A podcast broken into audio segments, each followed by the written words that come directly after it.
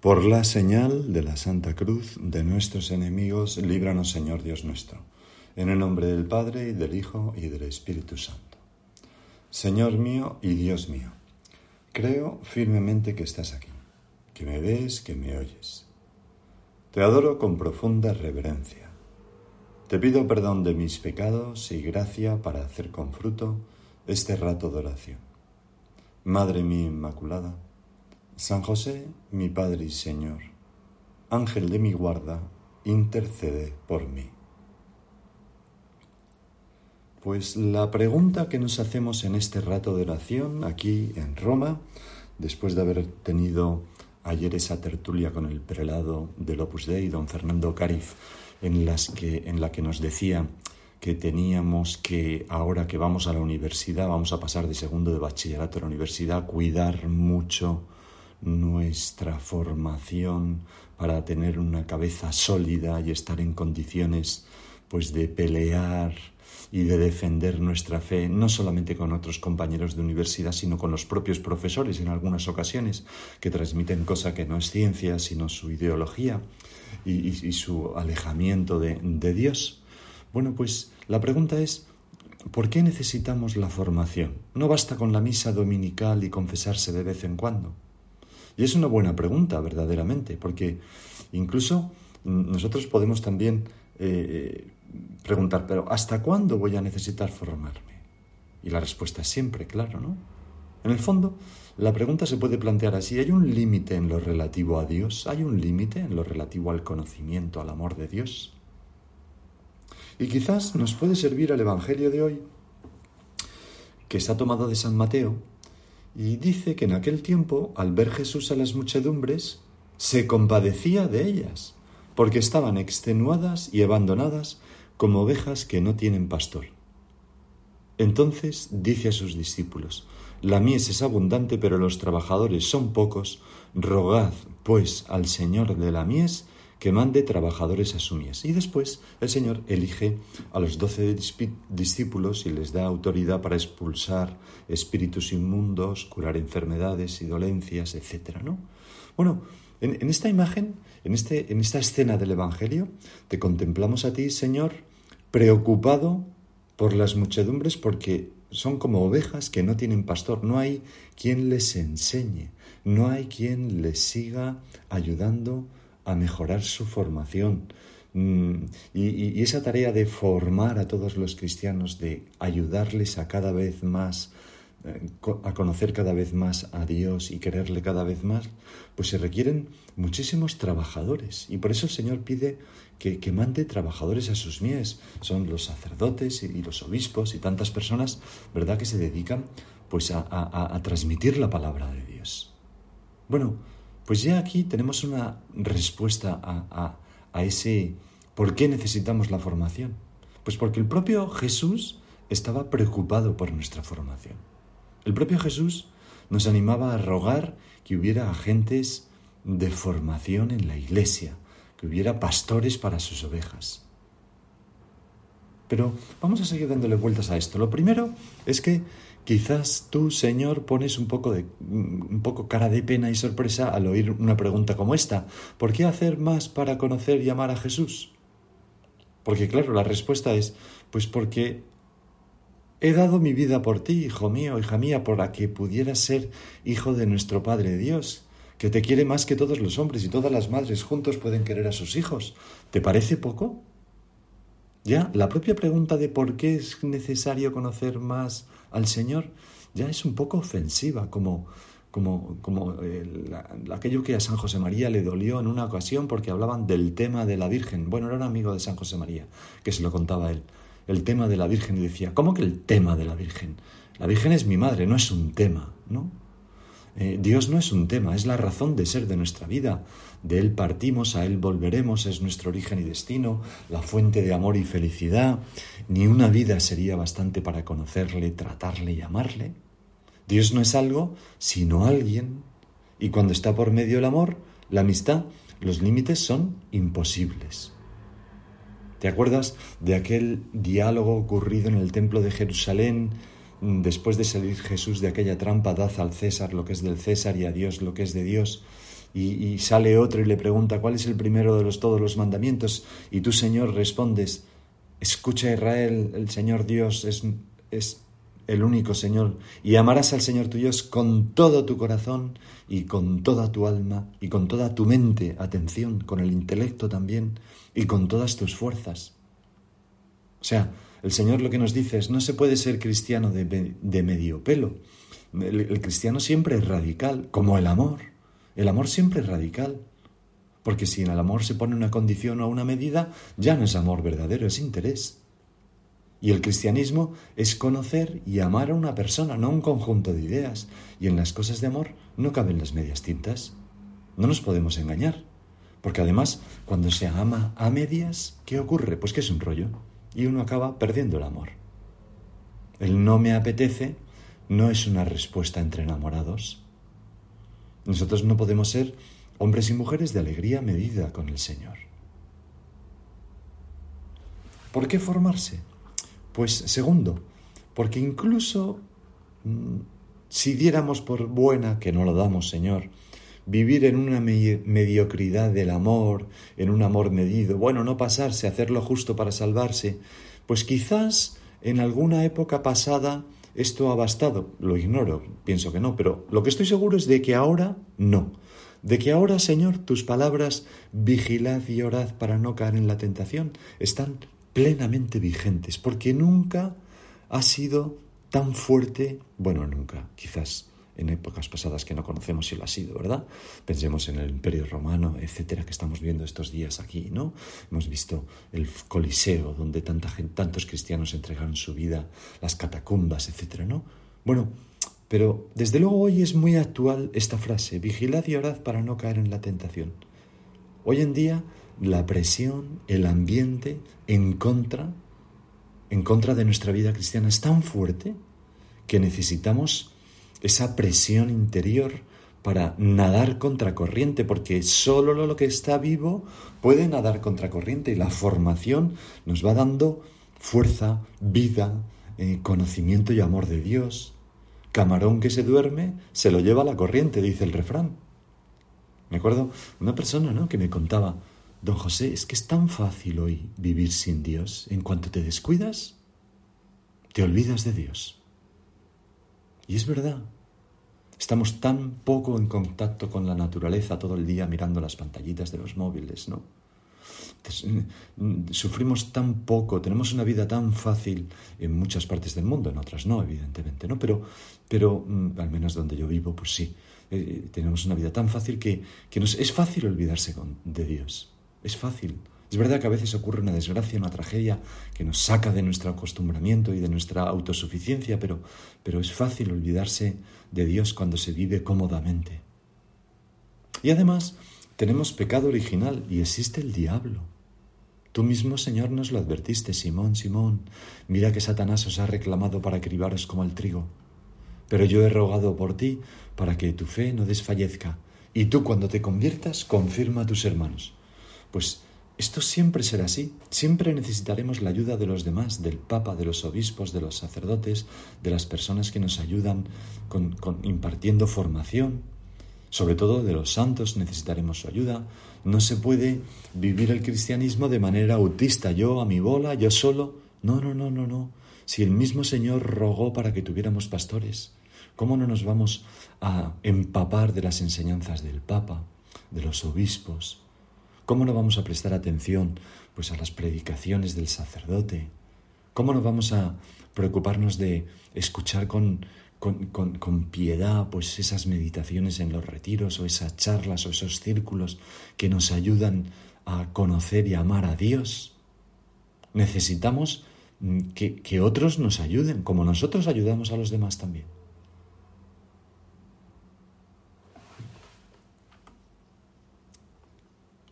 Santo Tomás decía que no se puede amar nada que no se conozca primero. Y por eso, lo decía también Aristóteles, evidentemente, es, la cultura griega, ¿no? La, la, filosofía griega. Bueno, y por esto, pues necesitamos formación, conocer quién es Dios, quiénes son los ángeles, quiénes somos los hombres, quién es la Virgen María, quién soy yo, qué es el resto de la naturaleza, para luego poder amar a Dios, a los ángeles, a la Virgen, a todos los hombres, a mí mismo. Y esto significa formarse, no quedarse con una fe de niños. Aunque a veces los niños tienen una fe impresionante, ¿no? Impresionante. Me acuerdo hace ya muchos años, bastantes años, que me contaban que un primo mío pequeño, Miguelito, el día de su primera comunión le preguntaron, ¿qué es lo que más te ha gustado de este día, Miguelito? Y él contestó, a mí la gracia santificante. Toma ya, ¿no? Menuda respuesta para un niño. Bueno, pero no, no en, en, principio, aunque haya niños que nos den tantas lecciones con su fe, eh, lo que no podemos es quedarnos con una formación, con, con una fe mm, radicada en la autoridad de los mayores y, poco radicada en la razón. Nosotros, Señor, tenemos que profundizar en, nuestra fe y para eso necesitamos la razón. ¿Por qué? Y, la razón bien formada e ilustrada. Porque si no, nos pasará como, como esas personas que arrojan un vestido y lo regalan porque se les ha quedado pequeño. Nuestra fe, si no crece junto a nuestra inteligencia, se nos queda pequeña y nos encasilla y nos parece, y acabaremos arrojándola, perderemos la fe. ¿Cuántas veces hay personas que pierden la fe con los años porque no se han preocupado de formarse? Y, los argumentos que aducen para eh, admitir las dudas contra la fe son argumentos infantiles, que con un poco de formación más seria y profunda podrían haber desbaratado fácilmente ellos mismos con su inteligencia, pero no han recibido formación se han quedado con la catequesis de la primera comunión o de la confirmación, y eso no basta. San Pablo decía en la carta a los Corintios, Hermanos, no seáis niños en el uso de la razón, sed niños en la malicia, pero hombres maduros en el uso de la razón. Nuestra cabeza, Señor, es de adulto, y hemos de pasar de esa fe mm, heredada de nuestros padres a convicciones propias fuertes porque no hay nada más fuerte que una idea verdadera ni más capaz de cambiar el mundo y las personas cuando está mm, profundamente arraigada en nuestra inteligencia. Esas ideas se pegan a la piel y, evitan que caigamos en el voluntarismo o el sentimentalismo, que es actuar por pura voluntad o por puro sentimiento. Por eso San Alberto Magno decía, muy inútil es la piedad si falta la discreción de la ciencia. Podemos ser piadosos y vosotras que estáis aquí escuchándome, me lo estáis demostrando en esta convivencia en Roma, sois profundamente piadosas. Pero también hemos de continuar con nuestra formación ahora que empieza la universidad. ¿Para qué? Para no caer, no quedarnos en, un, en una piedad sin ciencia y por tanto menos profunda, porque fácilmente degenera en sentimentalismo o en voluntarismo aquel escritor converso al catolicismo, Evelyn Bauch, eh, que escribió eh, eh, alguna novela maravillosa como Retorno a Braiset, daba este consejo, este consejo a un amigo suyo, John Betjeman, que también se había convertido al catolicismo. Le decía, deberías dedicar algún tiempo a estudiar los fundamentos teológicos. No te dejes llevar por tus sentimientos, sino por la razón. El último paso de, tu conversión, decía, lo tendrás que dar en el vacío, porque no se puede saber lo que, es la Iglesia hasta que se ve por dentro. claro, necesitamos estudiar los fundamentos teológicos, aunque la fe siempre es un salto en el vacío, pero, pero sin, ese fundamento, sin, sin una razón ilustrada, es muy difícil ese paso de la fe. Nosotros, Señor, te pedimos que nos des como esa estructura mental que se compone de sentido común, sentido sobrenatural y formación doctrinal. El sentido común es más o menos innato, pero se puede mejorar con la formación humana, con la experiencia de la vida, ¿verdad? Con la humildad para aprender.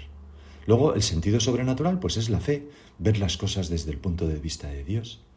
Y tercero, la formación doctrinal es la que hace que la fe se defienda, que se profundice en el conocimiento de lo que se cree, de modo que la inteligencia, que es donde está la fe, sea más fuerte para defenderse de los ataques y la gente no se deje arrastrar por el ambiente. Qué pena da, Señor, personas que llegan a la universidad y se, y se dejan y van perdiendo la fe. Qué pena con lo que costó.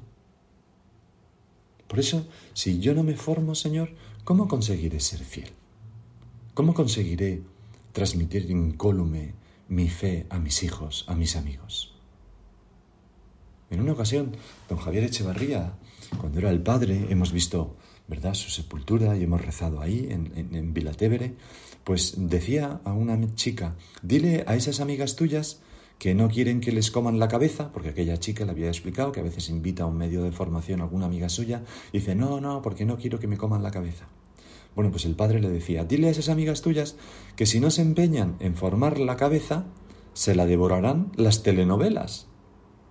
Pueden vivir pensando en el siguiente episodio, en la última película, y no se detienen a reflexionar sobre su propia vida. Muchas olvidan que su existencia es la mejor película si dejan que Dios la dirija. Bueno, pues ahora nadie, no sé, más que las telenovelas, señor, las series de Netflix o de cualquier otro sitio, ¿no? Pues si nosotros no nos formamos, quien formará nuestra cabeza pues serán las series de Netflix, la cultura woke, toda la tontería que impera tantas veces en el mundo. Y señor, nosotros no queremos mm, mm, perder el sentido común, el sentido sobrenatural y la formación doctrinal porque nos, nos desestructuraría mentalmente. Hay en la Escuela de Guerra de Greenwich un, lema de la Escuela de Guerra Naval que dice Failing to prepare is preparing to fail. Fallar en prepararse es prepararse para fallar. La vida es difícil, encontramos cosas y podemos, eh, nos dicen cosas, eh, hay cosas que no entendemos, hay que estudiar y hay que formarse y hay que preguntar, quizás en la dirección espiritual, porque si no podemos acabar engañándonos y hacer de la experiencia de nuestra vida la fuente de la verdad que no es así. Naturalmente que no es así. La verdad está por encima de nosotros. La verdad eres tú, Señor. Y caeremos pues en ese error ¿no? de los soberbios que llenos de vanagloria y, abandonan la fe y, se burlan de la fe, que es, es tan patético, ¿no? Es como es como, da, da, un poco de pena, Señor, te pedimos por, por todas esas personas, ¿no? A mí me, me, me, me, gusta mucho porque creo que lo refleja muy bien aquello que es una historieta, que no me acuerdo dónde la leí, no, no es exactamente un chiste, sino una, una fábula, ¿no? Que van un barquero y un sabio, eh, eh, el, el, sabio le ha pedido al barquero que cruce el río en su barca y el, y el sabio le dice, ¿conoces las matemáticas, oh hombre? No, no las conozco. Y le dice, pues has perdido una cuarta parte de tu vida. ¿Y conoces la astronomía, barquero? No, desgraciado, has perdido otra cuarta parte de tu vida. Y en ese momento, pues la barca eh, se rompe, empieza a hacer agua y empieza a hundirse. Y le dice el barquero al sabio, ¡Eh, sabio! ¿Sabes nadar? Y le dice, no, pues prepárate, porque vas a perder las cuatro partes de tu vida. O sea, el que sabe se salva y el que no se salva no sabe nada. ¿De qué sirve conocer todo si no sabemos nada de Dios, de la teología, sino mm, que es la ciencia que nos puede salvar? No hay nada más importante. Ayer estuve cenando con esos amigos míos, ya os conté, allí en el Trastevere, y, y, y, fue una cena deliciosa. Y entonces estos amigos míos ya tienen mi edad, sus hijos están pues, varios casados y otros pues a punto de casarse, veintitantos años. Decía, decían que se habían apuntado un curso de teología al cuerpo online y lo estaban haciendo y, y, el marido me decía, mira José, yo he ido estudiando las cosas a medida que mis hijos iban creciendo para poderles ayudar y formar. Pues cuando eran pequeños yo daba catequesis de comunión, luego di catequesis de confirmación, eh, luego pues eh, algunos temas así doctrinales y, y, ahora que están en la época de novios, de casarse y tal, pues la teología del cuerpo y el matrimonio. Entonces, para poderles formar, porque el mundo que se encuentran mis hijos, dice él, no es como el que nos encontramos tú y yo, es mucho más difícil, más agresivo. Y tienen que estar preparados. Es muy bonito, ¿no? Lo que esta persona hacía. Y, me decía también, y para mí, claro, me encanta la teología del cuerpo porque tiene tanto que ver con el amor y yo desde siempre, todo lo que tiene que ver con el amor me interesa. Me interesa porque Dios es amor. Y yo quiero conocer a Dios y que mis hijos conozcan a Dios. Hay que saber del amor. Pues fíjate, ¿no? Una persona que acierta, ¿no? Totalmente. Y otro motivo para formarnos pues saber dar razón de nuestra esperanza, como dice San Pablo. eso requiere pensar. Eh, y, una esperanza como, o sea, que no nos ocurra que descubrimos que estamos colgados en el aire. No, no, no, nosotros, nuestra esperanza está firmemente anclada. Eh, Tertuliano decía que se deja de odiar cuando se deja de ignorar. Y realmente Jesús de mi vida, conociéndote a ti, es imposible dejar de amarte. Porque es tan amable lo que el Señor nos enseña. Es tan iluminadora para la vida la verdad cristiana. Nos da tanta fuerza para vivir, para sufrir, para alegrarnos, para divertirnos, para trabajar, para amar, incluso para morir, que, que, es una maravilla.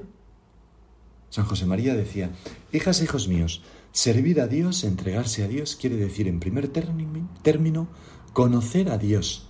Y de ahí nace la necesidad de la formación. Entonces don Álvaro, comentando estas palabras, escribía, para servir bien es necesario formarse bien, porque hay algunos que se dedican al servicio de Dios y que no sirven para nada, porque no se han formado.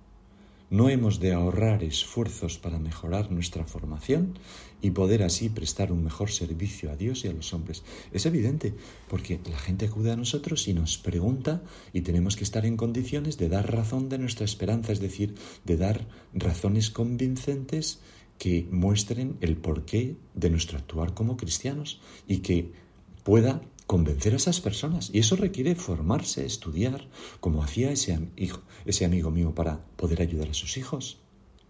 Un sacerdote amigo mío que estaba en, una ocasión, con, él tenía 30 años, era un cura joven y estaba con curas mucho más mayores en una reunión en Pamplona, estaba comiendo con dos sacerdotes ya muy mayores y, y entonces en un momento dado se levantó y dijo, me tengo que ir porque he de dar un retiro y luego una meditación. Y el más mayor, el cura más mayor, le dijo, mucho predica, ¿eh, padre? Pues recuerde, para parir hay que estar preñado. Y es un poco bruto el modo de decirlo, pero, pero aquel sacerdote mayor decía una profunda verdad, que nadie da lo que no tiene. Para ayudar a los demás, para dar razón de nuestra esperanza, para hacer apostolado, hay que estar formados. Una buena formación, no una, no una cosa por encima. Se vive mal cuando no se cree bien de Dios, decía San Agustín. Eh, a veces nos encontramos a nuestro alrededor personas que viven mal y la causa es que no creen bien de Dios, no tienen ideas claras sobre Dios, porque no te ven, Señor, como una persona amable, como un padre amoroso, sino que te ven con alguien, como alguien que castiga, que exige eh, una vida incómoda, y no es así. Qué pena da, ¿verdad? Cuando hay gente que, que no le atrae, ¿no? no le atrae Dios, que es la suma verdad, la suma bondad, la suma belleza. Contaron en una ocasión que un niño argentino le dijeron, tienes que ser buen cristiano. Y en aquella época eh, pues estaba Cristiano Ronaldo, Messi y tal, ¿no? Y entonces el niño, que no se ve que no pensaba más que en fútbol, en fútbol pues dijo, no, no, yo prefiero ser buen Messi. ¿No? Es que lo de cristiano le sonaba fútbol, vamos. Pues a veces hay gente que no sabe lo que es ser cristiano. Y necesitamos, Señor, tener pues buenas razones para fundar la credibilidad de la fe. Porque sin ello, si, sin esas buenas razones, los incrédulos se burlarán de nosotros, pues se imaginarán que creemos por motivos débiles y ridículos, cuando no es así, en absoluto. Bueno, y una última cosa sobre la formación es que hemos de ser constantes. Decía San José María, no basta decir las cosas una sola vez, ni siquiera los que tienen buena voluntad y la inteligencia clara. Hay que repetir cien veces la misma cosa. Es la psicología del anuncio y aún así nos olvidamos. Pues muchas veces en los medios de formación que recibimos nos dicen cosas que ya sabemos, pero el problema no es si las sabemos, sino si las hacemos. Y, y, el problema es que a veces nos dicen la misma cosa, pero con un enfoque ligeramente distinto que da un poquito más de luz. Y vamos así formándonos mejor y haciéndonos más sabios, más capaces de ayudar a los demás. Bueno, vamos a terminar esta oración, ¿no? la formación lleva no solamente a conocer, ¿no? Sino, sino, sino a cambiar, ¿no? No sirve de nada si no se cambia el corazón para escuchar, ¿no? Y, vamos a pedirle a la Virgen que nos ayude, que nos ayude a, mm, a profundizar y a no abandonar nunca la formación. Es como una buena defensa en la vida y un buen potenciador de nuestra capacidad de dar luz a nuestro alrededor, de dar calor, de amar y querer a los demás. Y para eso, que nosotros nos esforcemos con una actitud activa, yendo con constancia a los medios de formación, tomando notas. Me acuerdo que tras un curso de retiro a la curia, Juan Pablo II estaba presente, lo predicaba Monseñor Leonard, arzobispo belga, y, al finalizar, Juan Pablo II, que estaba muy mayor ya, le, dio, le dijo unas palabras de agradecimiento y le decía, usted ha dicho unas cosas tan bonitas y sugerentes que aunque he tratado de tomar nota de todo, y era el Papa con 80 años, no he sido capaz. Tiene que publicarlo. Pues nosotros tomamos nota, eh, grabamos en nuestra cabeza y en nuestros móviles, a veces escribimos una nota, ¿verdad? Pues con esta idea que me ha resultado interesante, lo que os he visto hacer tantas veces aquí, porque luego repasamos esas cosas y van como grabándose a fuego en nuestra cabeza y en nuestro corazón. Y siempre pensar que el tiempo dedicado a Dios nunca es tiempo perdido. Bueno, pues a la Virgen a la que siempre se le representa, o siempre, o muchas veces, leyendo las escrituras, ¿verdad? Mm, formándose. De hecho, cuando canta el Magnificat se nota que conocía muy bien las escrituras porque cita el primer libro de Samuel y, varios salmos. La Virgen era una, una, buena judía formada en la escritura y en los comentarios de los rabinos. Pues vamos a pedirle a la Virgen que nos ayude a formarnos muy bien y recordar, ¿no? Recordar que es un deseo de nuestro Señor Jesucristo. Hemos empezado así esta meditación. Al ver Jesús a las muchedumbres, se compadecía de ellas porque estaban extenuadas y abandonadas, como ovejas que no tienen pastor. Y dijo a los discípulos, la mies es abundante, pero los trabajadores son pocos. Rogad pues al Señor de la mies que mande trabajadores a su mies. Señor, que siempre haya pastores para nuestras almas. Y al mismo tiempo si tú piensas que yo puedo servir para ser también pastor de algunas almas, por ejemplo, ayudar a mis amigas o a mis hermanas o a mis amigos o a mi novio o a, cada uno que piense, pues mm, danos la gracia, eh, el don de la sabiduría, el don de ciencia, el don de consejo, el don de entendimiento y también ayúdanos a ser mm, esforzados en esa tarea de formarnos que no acaba nunca. Se lo pedimos a nuestra Madre la Virgen. Te doy gracias, Dios mío, por los buenos propósitos, afectos e inspiraciones que me has comunicado en esta meditación. Te pido ayuda para ponerlos por obra. Madre mi Inmaculada, San José mi Padre y Señor, Ángel de mi guarda, intercede por mí.